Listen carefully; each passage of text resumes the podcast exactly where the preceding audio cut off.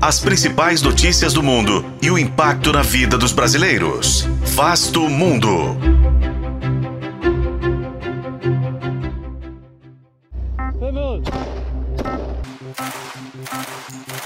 Passados cerca de 70 dias, mais de 10 mil palestinos e israelenses morreram nos combates em Gaza. E diante da violência, quatro em cada dez norte-americanos já avaliam que o país está agindo errado na guerra.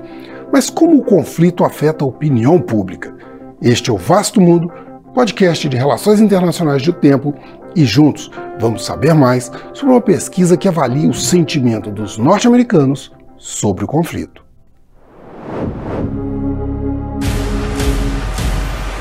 Os Estados Unidos transferem todos os anos cerca de 3 bilhões de dólares em ajuda militar para Israel. E em novembro deste ano, devido à guerra contra o Hamas, aprovaram um novo pacote de mais de 14 bilhões de dólares. Mas uma pesquisa do Pew Research Center mostra que a maior parte dos norte-americanos não está de acordo com a política do país para o conflito. O estudo mostra que 41% dos entrevistados desaprovam a resposta do governo Biden à guerra e 27% consideram que Israel está indo longe demais em sua resposta aos atentados terroristas de 7 de outubro. Ainda que para 6 em cada 10 pessoas ouvidas o Hamas seja o principal culpado pela guerra, outros 35% afirmam que o maior responsável é o governo de Israel. Desde outubro, quase 2 milhões de palestinos tiveram que deixar as suas casas. Mais de 10 mil israelenses e palestinos foram mortos, incluindo uma centena de funcionários da ONU e cerca de 60 jornalistas. E isso afeta a opinião pública mundial.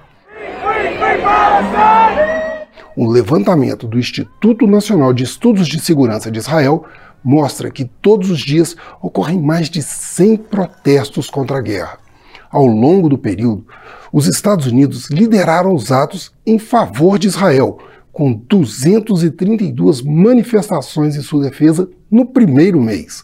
Mas ficaram apenas atrás do Iêmen, um dos membros do eixo da resistência iraniano, nos atos de protesto contra o governo de Benjamin Netanyahu com quase três vezes mais atos condenando Israel. Uma virada de opinião pública que pode influenciar os destinos do conflito. Eu sou Frederico Duboc e este foi Vasto Mundo. Acompanhe este e outros episódios no YouTube, nas plataformas de streaming e na programação da FM O Tempo.